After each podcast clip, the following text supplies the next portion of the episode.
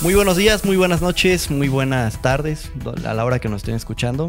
Este es un episodio de nuevo aquí del, podcast de Genicrea y es un episodio especial porque hoy tenemos público, nos están escuchando en este momento la increíble cantidad de siete personas, nos hasta nos están enviando mensaje.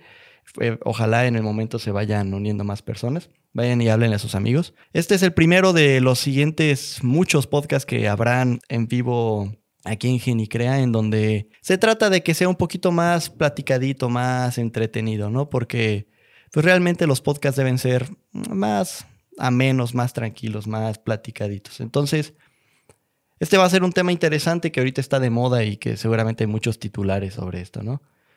Y es el de los NFTs. ¿Qué son los NFTs? Vamos a estar platicando de eso. Como una imagen literal, un JPG, que ni siquiera es físico, que literalmente son líneas de código, que son ah, algo totalmente intangible, se vende por casi 70 millones de dólares. Aparentemente no tiene mucho sentido. ¿Cómo alguien pagaría 70 millones de dólares? Es casi 140 millones de pesos, ¿qué pesos mexicanos, ¿qué podríamos hacer con eso?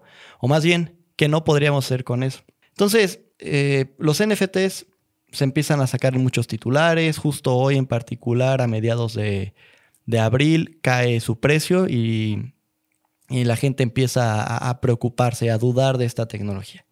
¿Tú pagarías 70 millones de dólares por un JPG? Pues claro que no, lo más probable es que no. El NFT de Beeple, que literalmente es una imagen, como vamos mencionando, o un conjunto o es un collage de imágenes, se vendió en este precio. Y el video de LeBron James clavando, haciendo un donking, por ejemplo, fue vendida por 208 mil dólares. El GIF de Ninecat, todo este que nosotros conocemos, este gatito de. Seguramente ya lo han escuchado. Se vendió por medio millón de dólares, más o menos. O sea, ¿quién, ¿realmente quién pagaría medio millón de dólares por un GIF? O el primer tweet de Jack Dorsey, uno de los cofundadores de, de, Twitter, que es una historia muy peculiar, la historia de cómo se fundó, un poco de traiciones, parece realmente una telenovela, capaz y después platicamos sobre eso, en historias como de fundadores. Y este, este primer tweet se subastó por 2.5 millones de dólares. La gente, que, quien lo haya comprado en esta subasta, ¿puede eliminarlo? No. ¿Puedes obtener regalías de compraste el pequeño video de, de LeBron James grabándola? No. De, hecho, si la subes aquí a YouTube, probablemente pierdas dinero. Entonces, te, te, te demanden por copyright. Entonces, ¿por qué alguien pagaría millones por algo que no es realmente suyo? Es lo que vamos a ver. Pues bueno, muchas personas están dispuestos a pagar estas cantidades inmensas de dinero. Hay algunos que mencionan que son los crypto whales, que son personas que han ganado demasiado dinero eh, a raíz de, pues, de estos criptoactivos, de criptomonedas en, realidad, y que no tienen otro lugar en donde gastárselos porque al sacarlo van a tener que pagar eh, una carga fiscal muy alta. Entonces, pues bueno, esto es una burbuja. ¿Es el futuro de la economía digital? Depende cómo lo veas, ¿no? Y pues ya los años lo van a decir. Esto se parece mucho a la burbuja de los .com que pasó para finales de los 90, pero ahora ya vamos a platicar. Entonces, JP, por favor, aquí el intro. Veamos qué son y cómo funcionan realmente los NFTs, ¿no? Muchos por ahí venden eh, como la mejor forma de hacerse millonario en este momento, aunque pues debemos entender que los NFTs, como cualquier otra inversión, dependen de muchos factores. Algunos dicen que las criptomonedas ya hasta pasaron de moda, ¿no? Ya, ya, ya son el pasado. Y que lo de ahora es invertir en NFTs, cuando en realidad pues están muy interconectados. Se podría decir que es, es, es parte de, de todo este ecosistema. Entonces, lo fundamental es entender qué son los NFTs antes de querer invertir o poder estas sumas impresionantes de dinero. Y es un, pues apenas estamos eh, entendiendo, seguramente ya vieron el video de, Bitcoin, de criptomonedas en, en, el canal de Genicrea, entonces, ah, por, por fin ya estoy empezando a entender qué es y cómo funcionan estas criptomonedas y SaaS que salen ahora los NFTs y que alguien paga por un JPG, una imagen simple en la computadora, 70 millones de dólares. Entonces, ¿por qué la gente está tan loca? Y bueno, es que esto de los NFTs no es algo tan, tan, tan, tan, tan nuevo, ¿no? Ahorita es, está de moda y es noticia en todos lados, pero realmente no es algo tan nuevo. La primera vez que se dio a conocer la idea de tal cual los NFTs, Not Fungible Tokens, fue eh, por ahí de 2012. en un paper que, se llamaba eh, Colored Bitcoins o Colored Coins, que era basado en Bitcoin, en, el blockchain de Bitcoin, por eh, Johnny Asia, Manny Ronfeld, Rotem Lev y un hombre que probablemente sea un poquito conocido, Vitalik Buterin, quien es uno de los creadores de Ethereum, que es donde ahorita todos los blockchains están, se están colgando. Ethereum lo, fundaron tres personas básicamente, que fue Vitalik, que es el único que ahorita está todavía eh, dentro de Ethereum. Y los dos que, estaban con él se salieron y fundaron Polkadot y Cardano, que son dos criptos muy interesantes que ahorita están cobrando mucho poder. Pero bueno, se abandonó el proyecto después de un año porque realmente la tecnología de Bitcoin no lo permitía. Después entra una empresa llamada Counterparty. Counterparty crea un protocolo que permite que en el blockchain de Bitcoin hacer mejor estos tokens. Y de forma, pues, en ese momento a nadie le interesaba. ¿A quién le importaba realmente Bitcoin en 2012? ¿Qué estaban haciendo ustedes en, 2012 realmente? ¿no? Si me preguntan a mí en, tema personal, en 2012 yo estaba siendo chambelán. Entonces creo que tenía otras prioridades en ese momento más que en invertir en, en Bitcoin o conocer qué eran los NFTs. Pasan cuatro años en donde nadie, a nadie le importaban. En 2016 salen los Rare Pepe Collection, que son simplemente como stickers o imágenes de, Pepe, este meme de una rana que está como triste, con Counterparty. En 2017, un año después, eh, dejó de utilizarse Counterparty en Bitcoin porque eh, Ethereum empezó a meterle mucho más eh, como coco a toda esta infraestructura dentro de su blockchain para poder hacer los NFTs. Y salen los, los CryptoPunks, que seguramente hayan escuchado de ellos. Son literalmente fotos pixeleadas como si fueran fotos de perfil de, de Jabo, este juego todo pixeleado. Y salen 10.000 únicos CryptoPunks. Y uno, el más caro, se ha vendido por 7 millones de dólares. Seguramente, si ven la versión de YouTube, va a aparecer aquí una imagen en donde podemos ver que literalmente es una imagen muy X que parece hecha en Paint y que se vende por 7 millones de dólares. ¿Pero por qué? O sea, realmente, ¿por qué? ¿Por qué?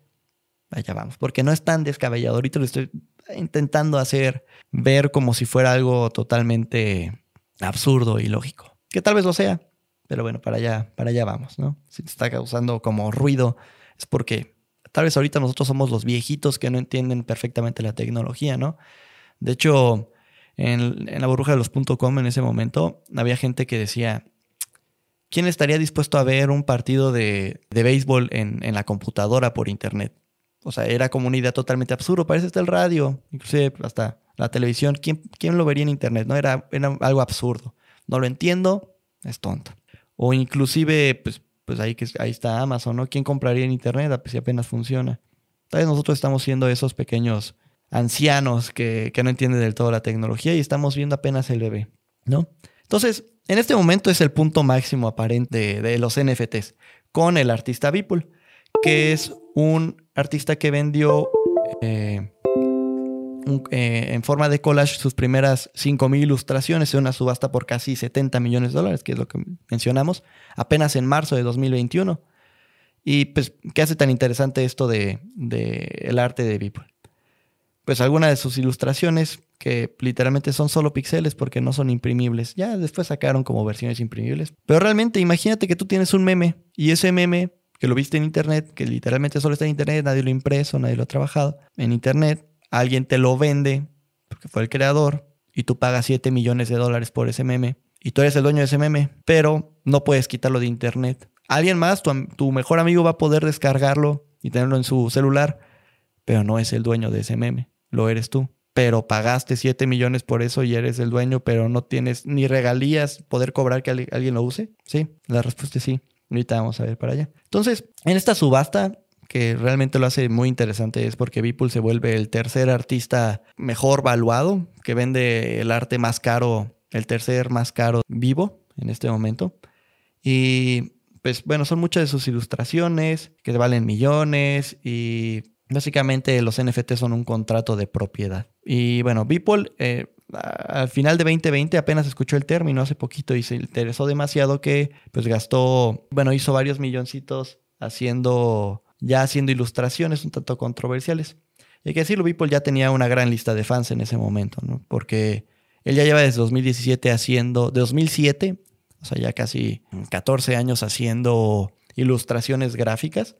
Entonces no es como un novato en este tema de, las ilustraciones. Ya lleva mucho tiempo y aquí también es uno como dice, en un día alguien ganó 70 millones por un GIF.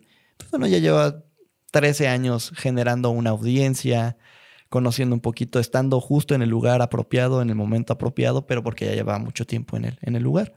Entonces es un poquito de lección de que sí, lo ganó en un día, sí, con un JPG, pero pues básicamente le tardó 13 años de su carrera poder llegar a este punto. Vende otro, otro GIF antes, eh, 66.666, y luego se vende ese por 6.6 millones. Entonces va, pues va con todo nuestro, amigo Beeple.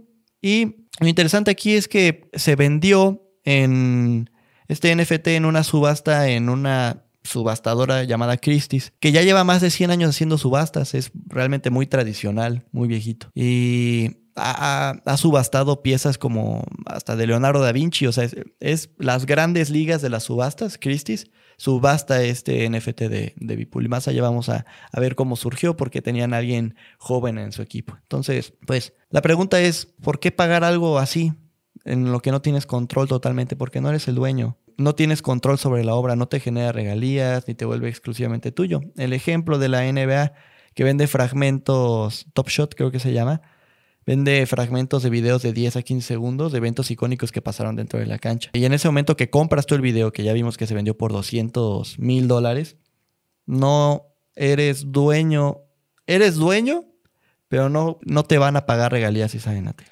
No te van a pagar comisiones. Y como dijimos, te van a tachar de copyright si es que lo subes tú a, YouTube, porque realmente no tienes ese permiso. Pues parece como algo muy loco, una locura. Pero pues también tenemos eh, la persona que pagó 2.5 millones de dólares por el tweet de Jack Dorsey, literalmente solo iniciando aquí el primer tweet. Esta persona no puede decir, ya no quiero que sea público el tweet, elimínenlo. Es el dueño, pero no tiene poder sobre eso. Ahorita vamos a ver más ejemplos un poquito como para tangibilizarlo y entenderlo un poquito más. Pero bueno, entonces uno no tiene voto sobre el activo, pero va más allá, es un poquito más profundo. Y esto ya se lleva haciendo desde más tiempo, ¿no? Pasa con el arte, con cartas coleccionables, pero para allá vamos. Entonces un NFT de forma eh, conceptual es un objeto intangible, no es digital. Es un coleccionable o un certificado de propiedad. Y sí, Willy Rex también sacó sus, sus NFTs, ¿no? También es Logan Paul también sacó como NFTs de, ahorita que está tan de moda lo de Pokémon. Entonces sí, sí, la verdad sí. Y es que vamos a platicar sobre eso. O sea, Willy Rex se puede dar ese lujo de sacar un NFT porque aquí leyendo el comentario de, Eduardo, se puede dar el lujo porque ya tiene una audiencia, ¿no? Y para allá vamos, porque ahorita parece ser que es una burbuja y que cualquier NFT tiene valor, pero no. Entonces, bueno, el nombre NFT viene de las siglas Non-Fungible Token y que es algo, ¿qué significa fungible? Eh, pues se refiere a algo que es único, algo que no es intercambiable. Por ejemplo, el dinero es algo fungible, es todo lo contrario. Los billetes sí son fungibles. Entonces, realmente a ti no te importa si yo te doy un billete de de 10 dólares, ¿no? O te doy dos de 5 dólares. Para ti es lo mismo. O te doy este billete de 10 dólares o este billete de 10 dólares, da igual, ¿no? Eso, eso sí es fungible. Da igual, todo tiene su valor, todos tienen el mismo valor, aunque no sean tal cual el mismo en específico. Dice aquí Jorge que no tiene un significado directo, una traducción directa de, al español, y es probable, ¿no? Pero seguramente son estos anglicismos que tarde o temprano se van a agregar a, la raíz fungible. Eh, de fungible en inglés, que literalmente pues se escribe igual, ¿no? Por eso algo no fungible es único, como los NFTs, porque solo existe uno en el mundo y en este caso con basado en blockchain sí puedes verificar que es único. Pero, pues bueno, ¿cómo, cómo garantizas que este objeto es único? Porque eh, en el mundo uno puede decir, sí, esta es la única tarjeta de, de Pikachu mamadísimo. Esta es la única tarjeta este es el, único dulce que ha existido cuando pues, no puedes verificar en todo el mundo, ¿no? Pero en esto llega blockchain, y en este caso el blockchain de Ethereum, que por ejemplo, pues bueno, han salido, como mencionaba ya, forks, desviaciones de, de Ethereum que son Cardano y Polkadot. Y Cardano está a punto de sacar, o ya sacó sus Cardano Kits, que son sus nuevos, sus primeros NFTs. Creo que ahorita van a sacar una nueva batch, nuevos de NFTs. Y bueno, Ethereum, pues no es la criptomoneda tal cual, ¿no? ETH e es la criptomoneda. Pero el proyecto de Ethereum es como si fuera toda una plataforma, un código, un, lenguaje. Pero bueno, si aquí quedan dudas, tenemos ahí un video en YouTube de cómo, cómo es que funcionan las criptomonedas. Suscríbete para que no te los pierdas. Entonces, bueno, estos NFT es una parte un poquito técnico. ¿eh? Es de que utiliza los smart contracts de, de Ethereum. Que en este caso, básicamente, un smart contract es un contra como si fuera un contrato de la vida normal, en la vida real, pero totalmente digital que en realidad es un pequeño programita que se almacena dentro del blockchain y en este caso de Ethereum y sirve para quitar el intermediario en caso de una transacción. Cuando tú firmas un contrato tienes que ir con un, ¿cómo se llama? Con estos abogados para poder darle que se vuelva fidedigno el, el trato. Los contadores, los que firman escrituras, se me fue particularmente el nombre, pero bueno, sustituye ese intermediario, ese abogado que da fe del contrato. Entonces, estos smart contracts son simplemente código que garantiza que la transacción es fidedigna y sin el intermediario, tú, notario, gracias María, exactamente, un notario. Los smart contracts sustituyen a los notarios, que realmente da, da fe de que esto sea eh, inmutable, que estos registros que existen en el blockchain de Ethereum son inmutables son y distribuidos, entonces no hay alguien que pueda literalmente hackear un, nodo y afecte a todo, a todo el blockchain de Ethereum. Entonces, en teoría es muy seguro y realmente sí garantiza la idea de, que es legal. Entonces, bueno, se crea un smart contract eh, dentro de la red de, Ethereum, crea un token y ese, ese, esa línea de código, ese token, se liga a un, pues, a un activo que, al que queramos. En este caso puede ser a un JPG, a, un MP3. Vamos a hablar más cómo artistas lo han hecho. Kings of Leon sacó todo un disco con canciones en, en, formato de NFT, que tú puedes comprar el NFT de las canciones y que casualmente te da entradas gratuitas de por vida a sus conciertos en primera fila. Pero ya esto es, esto es como el segundo línea de los NFTs en donde ya representan pues como, como lujitos, como, como facilidades para los fans. Estos tokens se utilizan utilizando estándares de Ethereum, ERC20, ERC721 y bla, bla. Para la parte técnica va a haber un video en YouTube si es que les interesa un poquito más a fondo de, en tema de código, cómo es que funciona realmente pues estos, los NFTs, que realmente son solamente estándares y solamente es un, es grabar una transacción en, en, el blockchain de Ethereum. ¿Por qué alguien pagaría? Sigue siendo la pregunta. O sea, ya, entiendo un poquito de que es algo único, eh, pero ¿por qué? O sea, ¿por, realmente por qué 70 millones por un JPG? Que aparte, cualquier otra persona lo puede descargar, cualquier otra persona lo puede imprimir y no puedes legalmente prohibirle o demandarlo para que no lo use. O sea, eres el dueño, pero no tienes control sobre eso.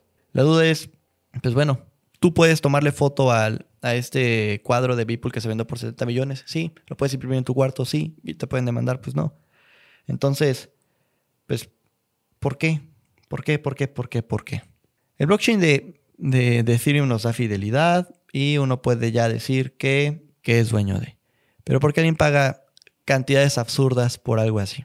Pues esto ya pasa y por eso es lo que menciono que ya no es algo tan nuevo la idea de pagar cantidades absurdas por este tipo de, de, cualquier activo, ¿no? Y ahorita vamos a un ejemplo. Aquí Jorge se nos adelanta.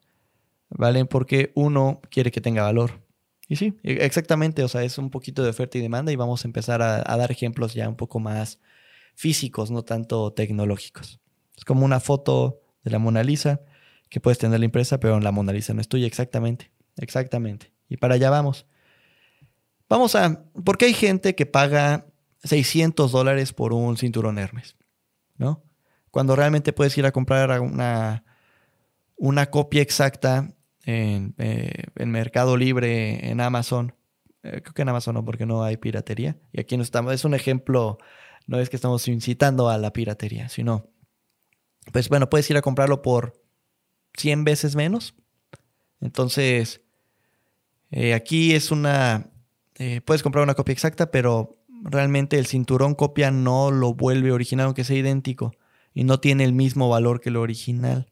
Ya va un poquito más a la parte psicológica y social de cómo nos comportamos como humanos, ¿no? De, eh, de un poquito el ego, de ser diferente, de de gustarle y sentirse aceptado de la otra persona, de, del prójimo. Pero para allá vamos. Alguien paga 2.5 millones de dólares por el tweet de Jack Dorsey, solo para decir yo soy dueño de este tweet, un, un mega fan de Jack Dorsey, un mega fan de Twitter. Lo hace porque cree que en un futuro probablemente lo va a poder vender por, pues por más, porque a alguien más le va a interesar más. Entonces, pero esto ya pasa también con el arte y para allá. Pues. Si todo esto es irracional es porque, pues, de cierta forma lo es, pero ningún humano es totalmente racional, todos somos solo puro sentimiento. Y podemos llegar a valorar las cosas eh, mucho más si es que la otra persona de lado la quiere. Entonces, eh, no, no realmente porque te aporte mucho valor. Entonces, exacto, creen que pueden ser, que pueden ser una inversión. Y es que, pues, ¿por qué alguien pagaría millones por un pañuelo autografiado que aparte tenía el sudor de Elvis Presley? ¿Por qué alguien pagaría una playera, la playera firmada de Pelé en su último juego? Si tú eres muy fan de Pelé o del fútbol, pues probablemente lo hagas. Si eres fan de Elvis Presley, probablemente lo hagas, ¿no? Cantidades impresionantes. Y si aparte, si te sobra el dinero, totalmente. ¿Y por qué lo haces? o por el capitalismo en su máximo esplendor. Un poco, un poco sí. En ese aspecto realmente es oferta y demanda, es jugar con la escasez, es, es un activo no productivo porque resguarda el valor esperando que haya más fans. Y ahí estamos tocando un poquito el punto de la idea de es porque hay gente que lo quiere. Entonces, la idea esencial de todo esto es que pues, el blockchain nos permite perfectamente jugar con estas palabras, escasez y exclusividad, como, pues, como cualquiera de estos dos podrían en este caso ser un poco sinónimos. Eh, solo hay un NFT ligado a este archivo por este creador, una sola vez. Y muchos lo asocian esto que pueden representar los NFTs con las cartas coleccionables, que también, pues las cartas de basquetbolistas en donde existen muchas, pero a medida que pasa el tiempo, pues unas se maltratan, otras se pierden, se queman, y quedan muy pocos en un futuro o ese jugador que en un inicio era muy X, al pasar los años se vuelve una estrella súper famosa o hace algo impresionante, entonces la gente estaría dispuesta a pagar mucho tiempo, mucho dinero por eso. Las cartas de Charizard también, por ejemplo, de, de Pokémon, que de las primeras generaciones se están vendiendo eh, una carta de la primera generación de Charizard, que quedan poquitas. En 2020 se vendió una por 183 mil dólares. O sea, realmente, realmente más casi 4 millones de dólares por una simple carta de papel. Y es como, pues bueno, Pokémon puede sacar literalmente, eh, aquí, aquí es el ejemplo de no fungible tokens, que no son fungibles, porque realmente la empresa tal cual Pokémon podría sacar más tarjetas de Charizard que sean idénticas. Pero no lo hacen, ¿por qué? Pues porque perdería la magia, ¿no? Perdería ese enfoque de, de escasez y exclusividad. Que lo que vemos con los billetes que serían idénticos, Alguien te puede imprimir una nueva tarjeta igualita a la de Charizard, pero no es la, viejita, que en el tema funcional y práctico es lo mismo, te sirven para lo mismo, pero no es la tarjeta. Entonces un poquito este jugar con la escasez, oferta y demanda. Entonces, pues no lo hace, igual que, por ejemplo, ahora que se pagó por este GIF de LeBron James eh, haciendo una canasta, una clavada impresionante. Eh, sí, la, la, NBA podría sacar de nuevo este mismo GIF y una reventa, pero bajaría el precio tal vez del, NFT, del, GIF anterior, porque ya existen más. Los, el blockchain nos permite verificar esta autenticidad y verificar que es el único y que es el original.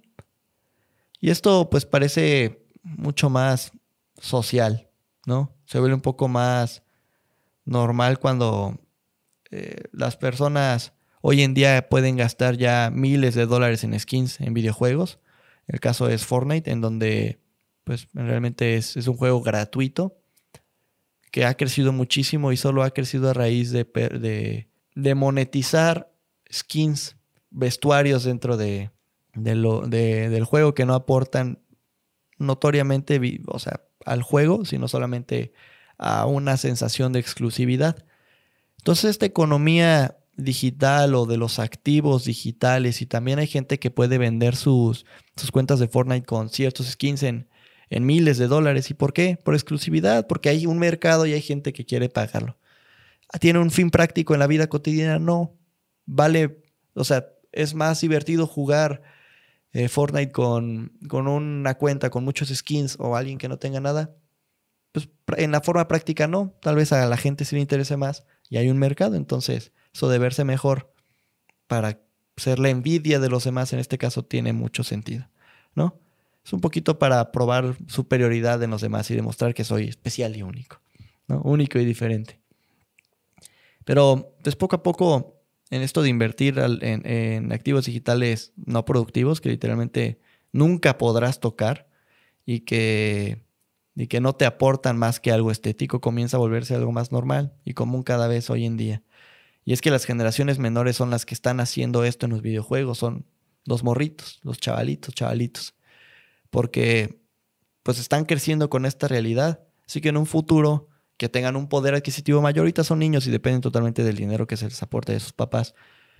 Pero en un futuro en donde ellos lleguen su propio dinero, no les va a ser tan descabellado invertir fuertes sumas de dinero en activos digitales, en, en activos no productivos como lo son los NFTs. Así es como pues la tecnología empieza a cambiar nuestras vidas. O nosotros cambiamos nuestra vida con la tecnología. Y esto, pues bueno, te lo dejo a, tu criterio, ¿no? De que si es el futuro, es una burbuja, que lo más probable es que las siguientes generaciones que empiezan a crecer con todo esto y ven algo ya como muy normal, pues realmente en un futuro crezca el apetito por los NFTs y estos activos, los criptoactivos, ¿no? Pero existen otras aplicaciones también interesantes para los NFTs, las regalías. No lo que comentábamos de, de que cada vez que alguien lo utilice, te van a dar un porcentaje como siendo dueño de una canción, que alguien lucre con tu, con tu invención. Es un, tipo de regalías un poquito distinto que está muy interesante, que no se permitía de ninguna otra forma en otro momento. Si yo compro una pieza de algún NFT, un porcentaje de la transacción iría al creador original. Así, en esta reventa, de igual forma, un porcentaje se va al creador original. Beeple en este caso va a adquirir 10% de cada vez que se, se vuelva a transaccionar su, su, cuadro. Ahorita se vendió por 70 millones de dólares a alguien. Cuando se venda, no suena descabellado que en 10 años se revenda porque realmente Beeple cambió todo esta... E, es, es alguien revolucionario, por así decirlo, tal vez sin querer. Pero este NFT de, de Beeple marca un precedente de cuánto es lo que vale, puede ser burbuja, puede ser no, pero vamos a hablar en 10 años, en 10 años probablemente sea el único, el primero, y la gente, haya mucha gente que, lo quiere. Entonces cuando se venda por 10 veces más, 700 millones de dólares, Beeple va a recibir el 10% de esa transacción, aunque no haya tenido nada que ver ya, aunque él no haya conseguido el comprador, no lo haya subastado, pero por haber sido el creador, él recibe 10% de la transacción final siempre, cada vez que se vuelva a hacer la transacción. Pero bueno, esto es, esto es una muy buena forma de, que el creador original pueda seguir ganando aunque ya no participe. Esto es muy interesante para uno como creador de contenido, en donde pues, se puede volver un, un modelo de negocio interesante. Pero bueno, otros alcances que utilizando la tecnología es que los NFT sea la entrada para conciertos, como dijimos con, con Kings of Leon y Logan Paul, que eh, sacan entradas en formato de NFT que probablemente después lo van a poder revender. Porque el que sea poseedor del NFT de Kings of Leon es capaz de entrar a los, a los conciertos. Entonces, tú eres muy fan de Kings of Por ejemplo, yo soy muy fan de Kings of Leon. En realidad no tanto, pero bueno, supongamos que soy fan. Y en un futuro Kings of Leon empieza a crecer en popularidad. Pero solo existen 15 NFTs de, de estas entradas crece la audiencia de Kings of Leon, crece la gente, más gente está dispuesta a pagar por estas entradas. Yo lo revendo, yo ya le saqué jugo y provecho porque fui a 15 conciertos de forma gratuita y lo compré por 10 dólares, te lo revendo por 100 dólares porque tú estás dispuesto a pagar 100 dólares por entradas ilimitadas y ya yo obtuve los beneficios del NFT en un inicio de entradas gratis y ahora lo revendo 10 eh, con un mil por ciento de, de un mil por ciento más caro.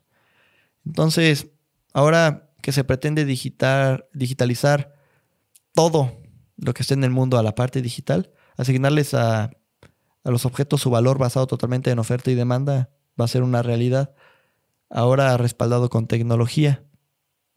Que Genicrea venda un fragmento de su primer live. Ah, mira, podría ser, este es el primer en vivo de Genicrea. Entonces, bueno, a ver, todos en sus casas. Voy a tomar un screenshot. Y, realmente sí, spoilers, viene un video de cómo crear tu propio NFT aquí en Genicrea. Entonces podemos hacer tal vez este, este sea el NFT. Así que todos los que estén conectados van a ser partícipes del primer NFT de Genicrea. Ahorita vamos a sacar que no puedo tomar screenshot, estoy muy tronco. Listo. Bueno, hemos hecho historia a todos los que están aquí presentes. Bueno, definitivamente esto de, lo fungible de un de los activos, como dijo Jorge en un inicio, no hay una traducción directa todavía en español, pues porque esto es realmente muy nuevo. Pero aunque los NFTs no sean algo tangible, algo que realmente podamos ver, tienen valor y valor para muchas personas. Como dijimos, estos crypto whales que tienen excedentes en, en criptoactivos. Pero empieza, cada vez se va a volver más mainstream, ¿no? Esto se puede implementar en un futuro de forma muy impresionante todo lo que conlleva la economía digital, reformando todos los contratos, no solamente... Ahorita estamos viendo la etapa temprana, que es como en el arte, pero en sí los NFT son comprobantes de propiedad, totalmente seguros, intachables, inhackeables, que te garantizan que son los únicos. Contratos intachables y seguros. Probablemente, lo como mencionamos, tus smart contracts revolucionen lo, el trabajo de los notarios.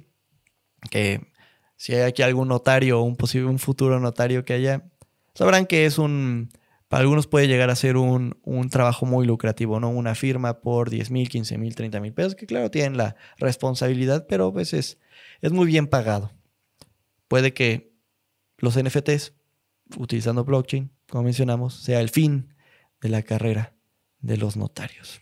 Los NFTs, vamos a esa pregunta, ¿los NFTs son el, el fin de los notarios? los smart contracts de, blockchain, en este caso de Ethereum, y que después varias criptos, Cardano, Polkadot, lo están sacando, ¿son el futuro? ¿Eso es el fin de los notarios? Gracias, Ando. Saludos a. Aquí vayan y sigan a que nos dice palabras bonitas y bellas. Entonces, probablemente que sea el comienzo, sí sea el comienzo los NFTs de, de una nueva revolución de cómo se define la propiedad de un activo. Probablemente después puedas volver NFT tu conocimiento, que puedas eh, volver NFT cualquier cosa, comprobar eh, que eres el único dueño, comprobar la propiedad de, del activo. Pero pues también vale la, la pena entender la parte negativa de toda esta historia, en donde muchos venden la idea de que es la mayor oportunidad de volverte millonario en este momento, que pues tal vez puede ser. Grande tú, César, muchas gracias. Y puede que sí sea una oportunidad interesante para volverse millonario. Pero realmente en este momento es la etapa muy temprana. Estamos viendo el bebé. Estamos viendo cuando todos se emocionaban porque los famosos, que tal vez un actor, un presidente, decían, tienen un correo electrónico y realmente eran noticias de periódicos y de noticieros en donde tienen un email que sirve para enviar cartas y la gente se sacaba de onda, sacaba, esto es impresionante, quién lo quiere utilizar. Es la punta de la tecnología. Los emails en un tiempo. Tal vez estemos en ese momento en donde la gente está glorificando además los NFTs, pero porque aún no hemos sacado el... Aún entendemos el futuro aplicable de los NFTs como activos realmente no productores. Que, pues bueno, esto de los activos no productores ya hemos platicado en otros videos, pero pues básicamente son los que no generan valor por sí mismo, como lo harías, por ejemplo, cuando inviertes en un terreno al sembrar, ese sí es un activo productor, algo que te aporta dinero extra aparte del activo en sí, porque un activo no productor lo único que le da valor es que alguien más después de ti lo quiera comprar por más dinero, para que tú hayas ganado dinero. Pues simplemente vale por esto de, de, que es escaso y es único, y entendiendo que muchas personas lo quieren. Porque no necesariamente algo escaso y único tiene valor. Que, porque si existe, claro, si existe un objeto, a que existen mil objetos iguales, pues parece más interesante poseer ese objeto único, ese objeto raro, que nadie más va a tener, por esta parte social, un poquito de psicológica del ego, Solo yo lo tengo. Eh, pero si nadie quiere eso, a nadie le interesa ese único objeto, pues no tiene valor realmente. Nadie más te lo va a querer comprar o quitar. Y pues es esa parte de la demanda que también juega un, papel muy importante. Eh, la demanda aparente en este momento en hype, en el hype de, los NFTs, pues eleva muchísimo su valor de todo. Entonces, pues es muy interesante esta parte de, de, que ahorita está en hype, vale la pena invertir, tal vez no, vamos a esperar a que se enfríen las cosas en este momento, porque aún no entendemos bien cómo se va a poder utilizar. Casos de éxito de NFTs tenemos también los CryptoPunks, como mencionamos, los CryptoKitties, Taco Bell saca un NFT de tacos, eh, Gucci creo que también sacó zapatos por 200 pesos, todos estos eh, basados en Ethereum, pero Cardano también está sacando sus propios eh, Cardano Kits. Entonces, apenas, realmente estamos viendo apenas el comienzo, en donde ahorita solamente una, un blockchain y una cripto, que es Ethereum, está, es como monopolio más o menos de, los NFTs, cuando después otras criptos que empiezan a agarrar poder eh, y saquen sus propios NFTs, también pues se va va a cambiar el uso que se le dé.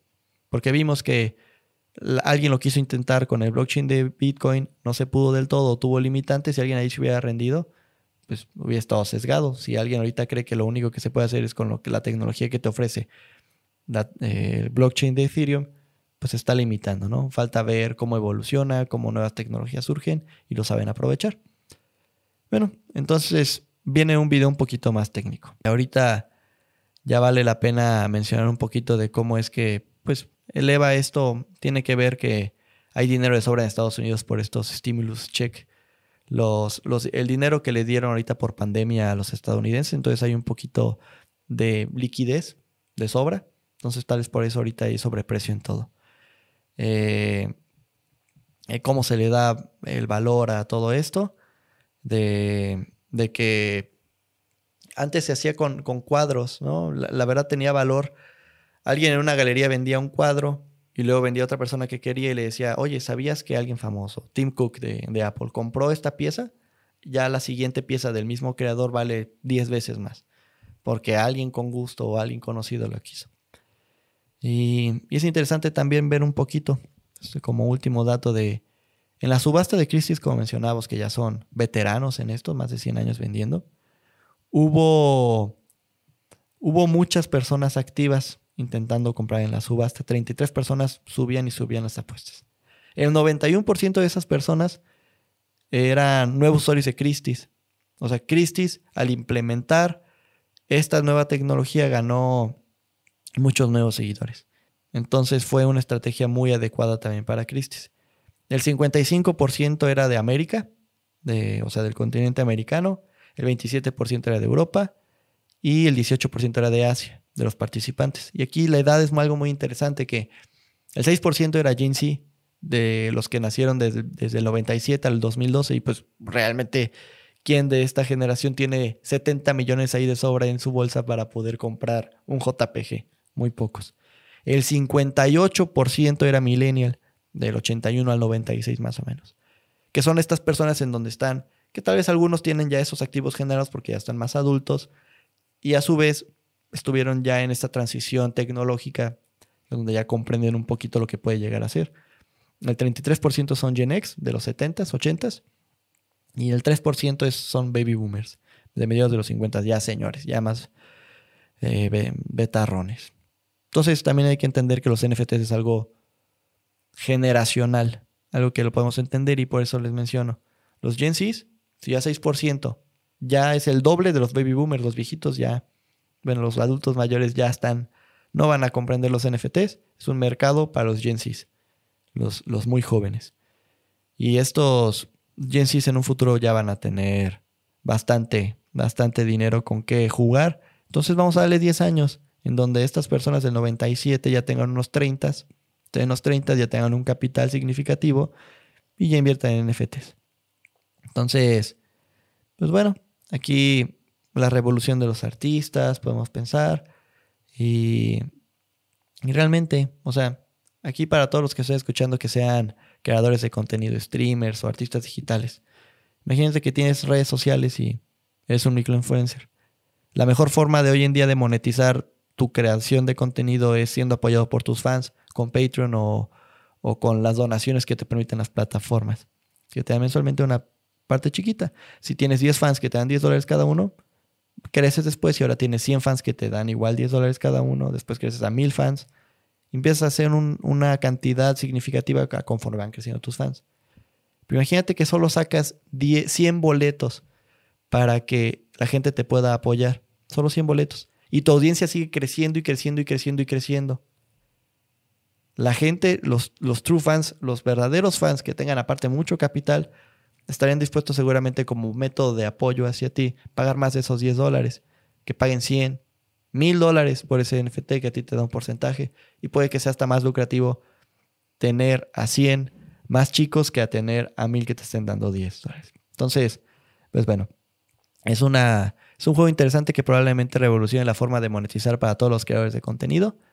Y, pues bueno, hasta aquí el episodio el primer episodio en vivo del podcast de Genicrea, en donde el primero de, muchos de los siguientes, porque creo que esta dinámica de, interactuar con las personas podría ser un poquito más entretenido.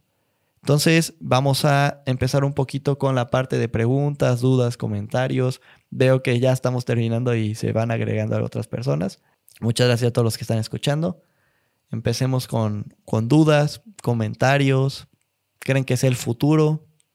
Creen que, que los NFTs están aquí para quedarse, creen que están en sobreprecio en este momento. Eh, ¿Qué dudas tienen? Aquí ya vamos a, filosofar un poquito y un poquito de opinión. A ver qué tal.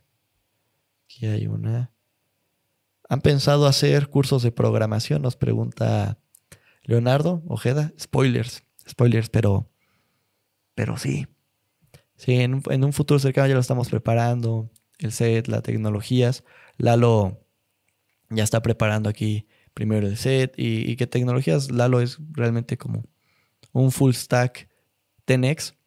Realmente alguien que, que, que, que sea todo. Entonces ya depende qué es lo que les gustaría. Entonces, a ver, empiezan las preguntas. Primero nos pregunta Eduardo. Creo que están en sobreprecio por ser una novedad. Y sí, es probable, realmente es probable. De hecho, hasta eh, si lo comparamos con este ejemplo que traje a la mesa de los, de los .com, de la burbuja de los .com, tronó y tronó de forma muy radical. Eh, la mayoría de las .com, la gente invertía en, todo lo que tuviera .com, sin importar de si, si, si, sirviera o no, si aportara valor a la gente. Todo tenía .com, estaba en internet, Internet es el futuro, suena interesante, vamos a invertir, se infló y trono. Entendiendo que también había mucha liquidez por ahí de los 90. En este momento también ya hay otras teorías más duras en donde ah, va a venir un problema muy de inflación en Estados Unidos, entonces es probable que sí hay dinero de sobra. Entonces, empieza aquí. Jorge, creo que... Mm, empiezo a ver, creo que cambiará Creo que cambiaré de carrera y mejor me hago un criptoanalista, un criptoartista. Pues tal vez, tal vez, mira, ahorita, ahorita suena interesante. Eh, suena interesante la idea de, de, de criptoartista, que tal vez sea un término que ni siquiera existe aún.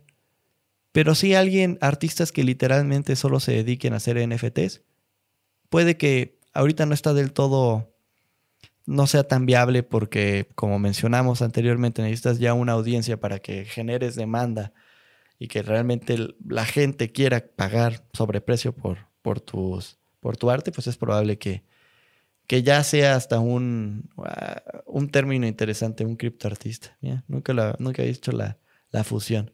Pregunta Leonardo, ¿los NFTs son una moda a mi parecer?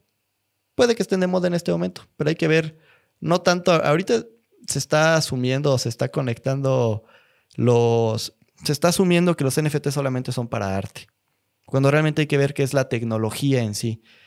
El contrato, utilizar los smart contracts de Ethereum, que es como mencionamos, un contrato de propiedad inteligente en donde no necesitas un intermediario. Adiós. Eh, María, ya habéis dicho la palabra adiós. Notarios es probable. Entonces, ahorita los NFTs están, o sea, se asumen que son para arte, pero realmente son contratos de propiedad que después puede ser para eh, levantar propiedad de cualquier otro activo. Entonces puede ser el futuro. Y, ah, se solicitó unirse. Bob, ahorita te uno, a ver si haces la pregunta. ¿Y por qué? Bob, aquí hizo, hiciste muchas preguntas. Ya te invité para unirte, entonces hazme las preguntas todas porque hiciste como 15 aquí, Bob. Sí.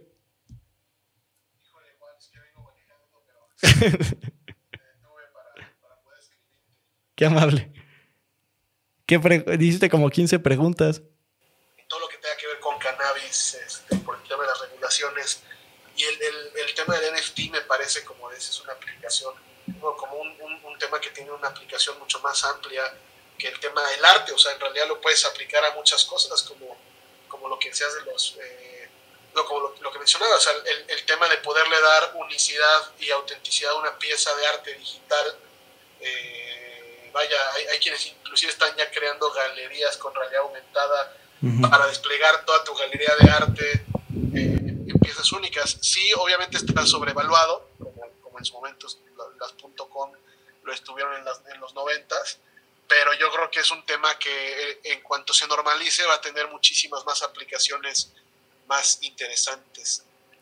que nada más vender una pieza, que nada más vender una pieza de arte digital como todas las cochinadas que hemos visto que se venden, pero ha habido cosas muy interesantes, ¿no? O sea, cuando de pronto artistas importantes eh, se empiezan a sumar a, esta, a este tema, pues se empieza a ver esta burbuja eh, interesante, ¿no? Sí, apenas estamos viendo los, el bebé, ¿no? Apenas, apenas ni, ni siquiera entendemos cómo lo podemos aprovechar. Sí. Pues sí, el tema es que estos bebés crecen de manera exponencial, vaya. ¿Cuál es el NFT más caro que se ha vendido? People. Eh, su collage de las primeras 5000 en 70 millones de dólares. Vaya, pues eso ya no es un bebé, ¿estás de acuerdo? sí, ya, ya explotó. O sea, con eso ya, con eso ya creas un fondo de inversión mm. bastante decente este, para, para, digo, para inyectarle empresas. Sí, y que después de cualquier siguiente transacción, aún así el creador se va a llevar 10% de las futuras transacciones que tengan de intercambios de reventa. Ya se volvió eso Está impresionante. Sí. Sí. eso está impresionante. Pues muchas gracias por, por, conectarte aquí. No, pero al contrario, gracias por la solicitud, te dejo y gracias por, compartirlo. Nos organizamos para, compartir algo más interesante. me late. Muchas gracias. Vale. Nos vemos. Venga, saludos. No choques. Bye. Entonces, faltan aquí otras preguntas de las personas. La verdad no quería que fueran a ver tantas preguntas. Muchas gracias por todo esto.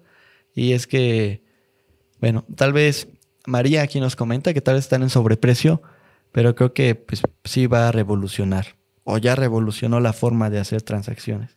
Y sí, o de, cómo, de cómo volver, volver valioso un activo digital. Antes pues todos los activos eran tangibles, una empresa, o, o semitangibles, ¿no? La propiedad de un porcentaje de una empresa, las acciones.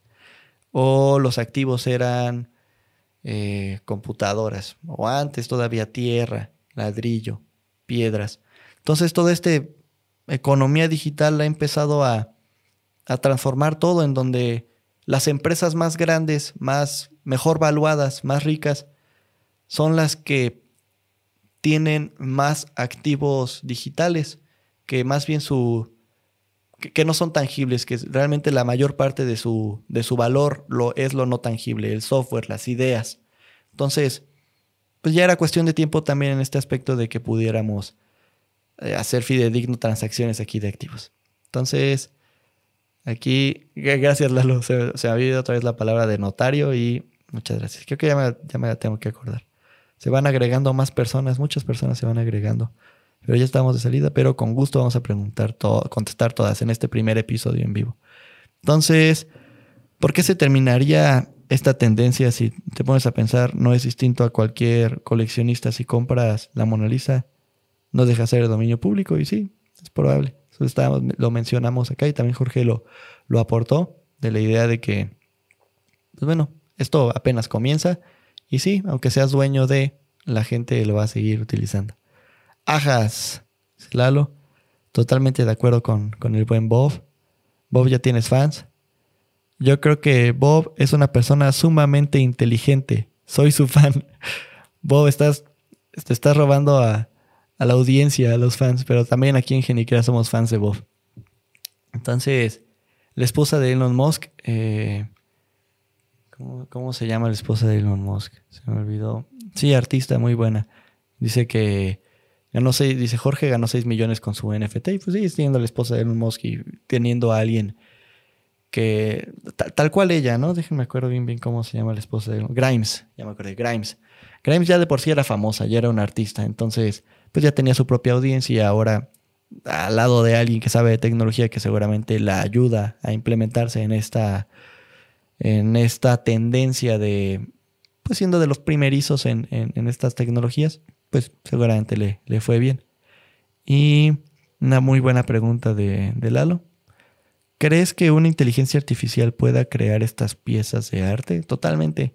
Ya hemos visto, ya hemos visto, o sea, de crearlas crear piezas de arte, inteligencia artificial seguro, y ya lo hace, ya pasa. Hay una canción que me encanta que luego se los voy a, voy a poner acá que hay piezas musicales que realmente inteligencia artificial ha creado que a mí en particular me gusta mucho.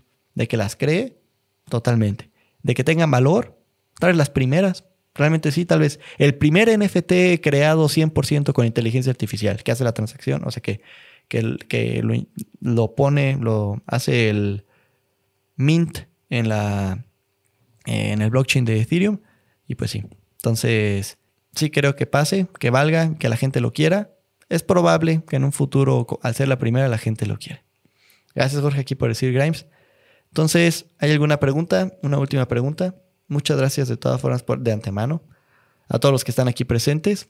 Y al final de terminar el live te aparece la, cuántas personas nos vieron, pero estuvimos ahí un promedio de, de 12 personas escuchándonos, viéndonos en vivo a los que nos están escuchando en este momento ya en Spotify, en la repetición en Spotify y, o viéndonos en YouTube.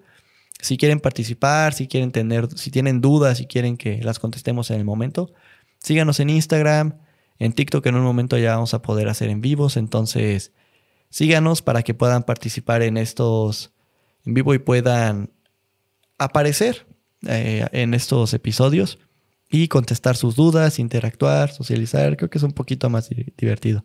Que ya se ha normalizado más y tiene un auge todo esto de, en vivo. Si no hay más por el momento, les agradezco a todos los que están escuchando hasta este momento. Aquí hubo muchas personas que sí se quedaron escuchando el episodio entero.